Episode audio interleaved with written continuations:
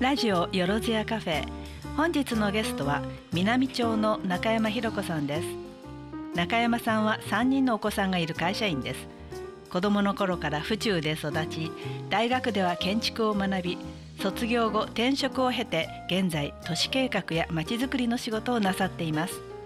現在の勤務先は大きな組織なので組織の中での意思統一や意思伝達の難しさを常に感じているそうです。仕事としてハード面から関わることになった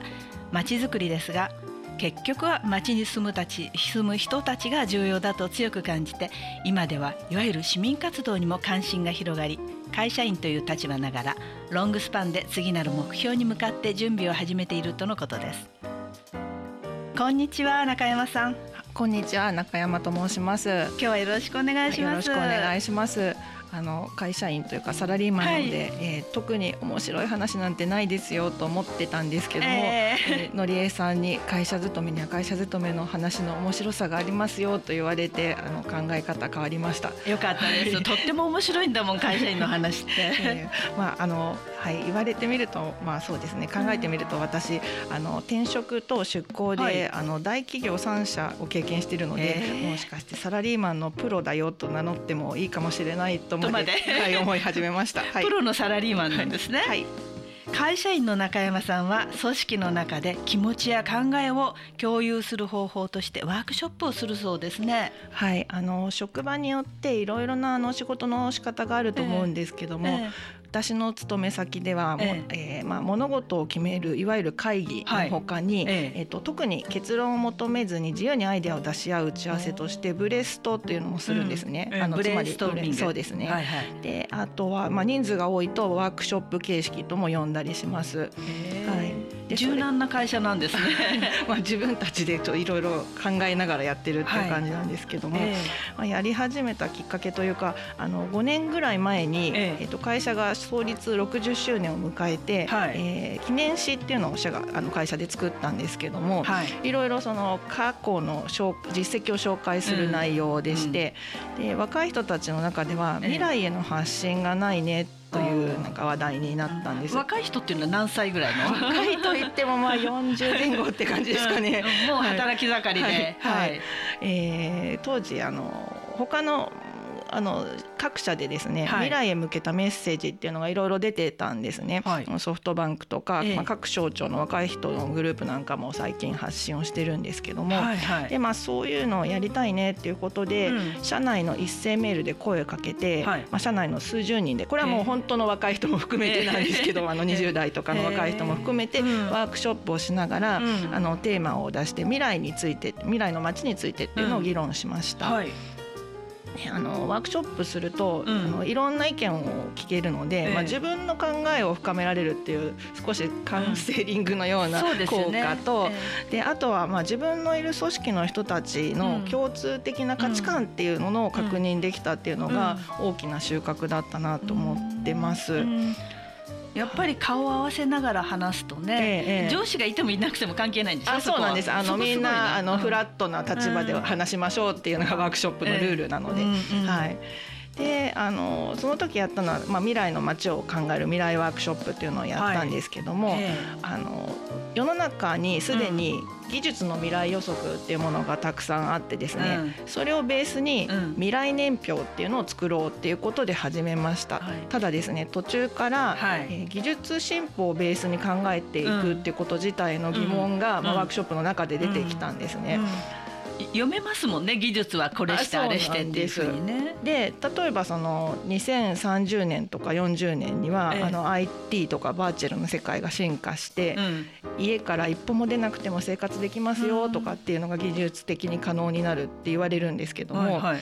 旅旅もバーチャルでやっちゃう。今もちょっと似てますけどね、はい、ただなんかそんな家から一歩も出ない生活ってしたいですか、っていう、うん、したくない。そうそうなんです。そういう話が出てきて、うん、まあまずどうしたいのかっていうことの方が大事だねっていう話になりました。うん。はい、で例えばそのワークショップの中では、老若男女が外にで歩く街になってほしいっていうようなキーワードが出てきたりとかですね、まあ、街であ、街や道で人に会うとか、季節の変わり目を目にするっていう、そういう外に出て歩いてる世の中の方がよくないですか？よくねいいよね。なんとかさんってってねばったり会うとかね。実際にですね。でそのためにはあの道路も大事だし、健康も大事だし、で特に目的地とか、そこへ行って何かするライフスタイルっていうものも大事なので。まちづくりの考え方ってどんどんその道路とか建物とかのものを作る開発だけじゃなくて使い方とか人の活動ライフスタイルを作り出すっていう全部ひっくるめてまちづくりっていう考え方に変わってきてます。いいですね。でその理想の場所とかを考えて。あそうなんです。ワークショップの中で理想のをどこかの具体の場所に例えるとっていう問いがあったんですけども、はい、そこで私の頭に浮かんだのが、うん、府中の下河原緑道だったんですね。いいですね、はい、あそこ、えー、まあ、歩いたりとか、うん、まあ、自転車で行く時もあるんですけど、うん、まあ、知り合いにばったり会ったりとか、季節によって違う花が咲いてたりとか、まあ、そういうところがすごくいい匂いもしますしね、はい、あの先ほどの老若男女が、あの街を歩くっていうのに似て、あのぴったりだなということでそれを思い浮かべました。はい、私あの子供の頃から府中に住んでるんですけど、うん、もう40年ぐらい前になりますかね、うん、昔はあの 廃線になった線路がまだ残ってまして、草がぼうぼう生えてるという状況。砂利砂利線とかも言われてたんですよね。あそうですね。それを運んでたってことですかね。でまあそうまあ今と、あの見た目は違うんですけども、歩く道として、あの廃線路残ってたんですけど、歩く道として使われていました。でそういうあの自分の原風景っていうんですかね、心の。それがまあ仕事の仕方とか未来を描く上で上で影響が大きいんじゃないかなと思います原風景ですよね、はい、今府中で育ってる子どもたちの心の原風景って何が残るのかなって時々思いますね。はい、中山さんはワーキングマザーでいらっしゃいますよね。はいあの三度育休を取ってます。ええ、あの一番上は高校生です。高校生すごい、はい、幅広く、はい、幅広い年代体験なさってる。はい。あの育休復帰当時は、ええ、あのいわゆるマミートラックってお聞きになったことあります。まあそれに乗ってしまった感じがあります。うんね、マミートラックってちょっと悩ましいですよね。はい。あの子育て中の女性が、え、まあ内向きの比較的楽な仕事に回されて、チャレンジングな仕事をしないみたいな、はい。あの会社側は多分配慮のつもりなんでしょうけども、そうですね。あと会社だけではなくて、自分自身もどこまでできるのかわからないんで、もっとできますとかやりますとかなかなか言えなくてですね。家族に迷惑かかったらどうしようとかねね。心配ですよね、まあ、今考えるともうちょっとできたかなと思えるとこもあるんですけどもね、えーえーで、まあ、その私より後には割と育休明けの人が増えてきて、うん、会社側の育休明けの女性の扱いもずいぶん慣れてきて、うん。うん、慣れてハードにちゃんと扱っても大丈夫だって、はい。はい、今あんまりもう、まあ、ミートラックってないと思うんですけど、まあ、これから新たに育休取る人には、ええ、まあ、育休って出向経験みたいなものだよと言いたいなと、うん、あの留学みたいなものだな、うん、いいですね、はい、在宅出向。そうそうですそうです、まあ、その間。そうは言っても大変なんですけどね。だから別の経験をするということで、それをまあまた仕事に戻って生かせればなというところを言いたいですね、どんどん生かしてくると町ととあの地域があの混濁混沌としてきていいですね。そうですね。町づくりの仕事には特になんかその育休中の地域との関わりとかっていうのをうまく、あの仕事にも活かせるものがたくさんあるだろうなと思ってます。そうやってあの女性もキャリアを積んでいくと将来管理職にすることを期待されている人たちも安心してあの頑張れますね。そうですね。まああの管理職になるっていうのはあのまあ時間がかかるそうですね。育てるまでに、ね。えー、明日からすぐなれるってもんじゃないんですよね。ですね。今までその管理職にさせるっていうふうに会社が思わないで仕事をさせてくると、うん、あのある時突然かあの管理職になれって言われても、なかなか難しいんじゃないかなと、うん、まあ、まあ、ミートラック乗せてしまったりとかすると、うん、なのであの早いうちから管理職にしようと思っていろいろあの少しチャレンジングな仕事をさせるとか、うん、なんかまあそういうのでキャリアアップさせて、まあ、10年20年かけて、うん、えー、育成していってあの、まあ、ようやく管理職生まれる、うん、本当の生まれる育成する方のスキルも大変なもんですね。男性の管理職の人もね。みんなからいじめられてね。いろいろ言う突き上げくだったりしてね。あの、はい、会社では男性と女性とで仕事の進め方に少し違いを見ることもあったりというようなこともあるそうですけれども、ね、感じることありますか？あの最近こう感じたことでは、ええ、あの。男性は現地を取りたがるっていうふうに思っていて、うんうん、まあ、交渉事とかで後と、うん、後で証拠になるような言葉を相手から引き出すっていうようなことをしている感じがします。うん、で一方あの女性の場合は共感してるかっていうのが大事と感じてるんじゃないかなというところがあって、えっと、例えばあのある会議が終わった時に、はい、まあ、男女あのそれなりに人数がいる会議だったんですけども、はい、で相手の理解を得られたかどうかについて男女できっぱり見解が分かれたっていうことががあったんですね。同じ会議に出ているのに。はいはい。えー、男性陣は、まあ、相手が理解したって分かったよって言ったから大丈夫って言うんですけど、はい、はい、で女性陣は、はい、でもなんかおかしかったよねって言っていて、うんうん。うんでまあ、結局あの相手は理屈では理解したけど、うん、まあ、乗り気ではなかったっていうのらりくらりと実際には仕事が進まなかったっていうことがあってですね、まあ、その辺がこう男女の捉え方の違いだなっていうふうに思いました。どっちが悪いというわけではないですけどね。そうですね他の例では外部交渉なんかでも、はい、あの男性のやり方としては、うん、自分の最大利益をまず要望して、うん、後から順にこう譲歩していくっていうやり方があると思うんですけども、まあ、女性は勝ち負けよりも協調性を重要視する傾向があるんで、まあ、例えば私の場合最初から推測して、みんなの全体最適解これかなっていうのを着地点を提案したことが、はい、あるんですけども、ただなんか相手には、えどうしてあなたの得にならない要素が入った要望をしてくるの。どういう意図なの？ってすごく混乱されてあの結果としてうまくいかなかったっていうこともあるんです。でそれはやっぱりその固定化されたやり方の常識みたいなのがあるところにいきなり違うやり方を持ち込んだんで混乱したかなと思ってるんですけど、分かった上でやればもうちょっと上手にそれをできたかもしれないってことですよね。ただその男性流のやり方だけに合わせるんじゃなくて、なんかうまく女性のいいところも取り入れていけるといいなと思ってます。まあ、あのそういう意味では共感を求めるということをとても大切にしているので、ええ、会ってる間はすごくあのくだらない話もしてるかもしれないけれども それが後々の決定に大いに役立つそういうのもありますよね。うん、えー、そういうのが会社の会議の中でも進んでいくと、うん、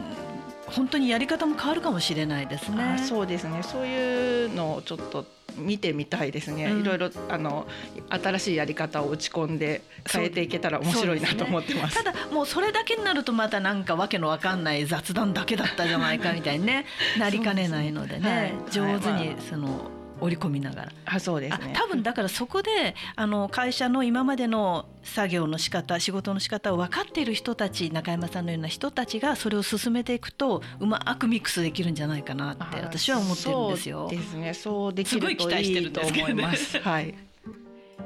今日はそのような中山さんがご自身の大好きな曲をお持ちくださいましたご紹介くださいはい、えーと、メメアリメリー・ポピンズ・リターンズから「Can You Imagine That」っていう曲なんですけども、はい。はい、あのまあ、ちょっと今の話の流れとは全然関係ないんですが 私あの子供の頃からメアリー・ポピンズがすごく好きで、あの本も好きですし、ミュージカルも好きですし、ええ、あのジュリー・アンドリュースが出ている映画も好きなんですね。え、で最近それの、えーとまあ、第2作というか、うん、まあ、そのエミリー・ブラントという人の主演で「ええ。ー、メリー・ポピンズ・リターンズ」っていうのが出たんですけど、まあ、1作目のジュリー・アンドリュースのニュアンスを、はい、踏襲しながら新しい作品っていうところが本当に楽しめました。うん、こんなことを楽しむ人がいるって想像できるっていう歌です。えー、ではお聴きください。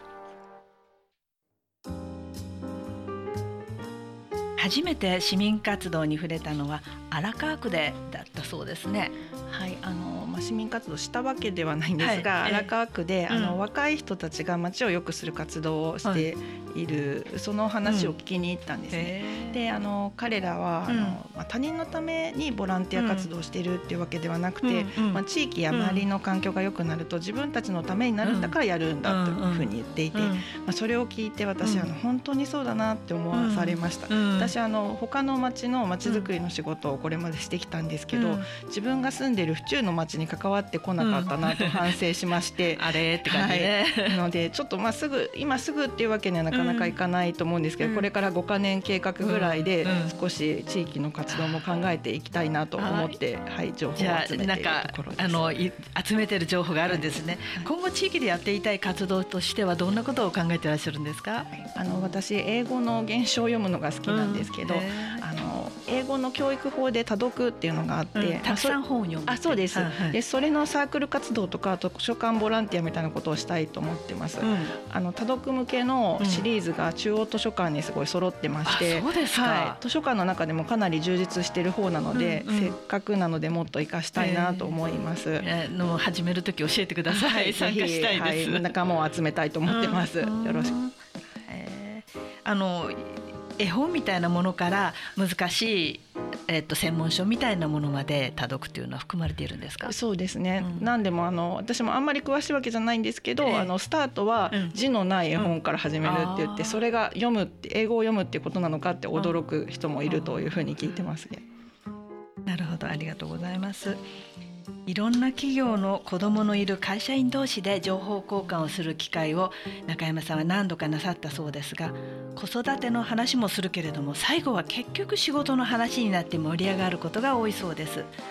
子供がいたりいなかったり結婚していたりしていなかったり外国人も含め男女さまざまな人たちが多様な価値観で一緒に仕事をしていくための工夫はいよいよ本格的に進んでいくと思います。これからは地域でも男性が活躍しやすいように女性たちが水先案内したらいいというのはいいアイデアだと思いますし最近企業では定年を待たずに将来設計を考えるというワークショップをやっているそうで現役で府中の講座に参加する方たちも本当に増えてきました。中山さんも将来地元府中での活動を見据えながら夢を描いていらっしゃるということです。培ってきた知恵が地元に広がると思うととっても楽しみです。本日はありがありがとうございました。ありがとうございました。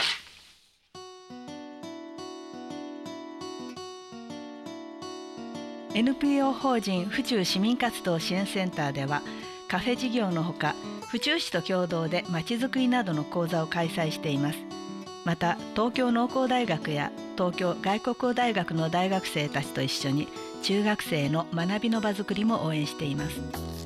講座のお知らせです1月25日土曜日午後2時から第3回市民共同のまちづくりカフェを開催します。場所は男女共同参画センターフチュールです。京王線中川原駅を出てすぐスーパーライフのあるビルの4階です。テーマは男女共同参画。自分にとっての身近な男女共同について考えてみようです。令和2年いよいよ東京2020が始まります。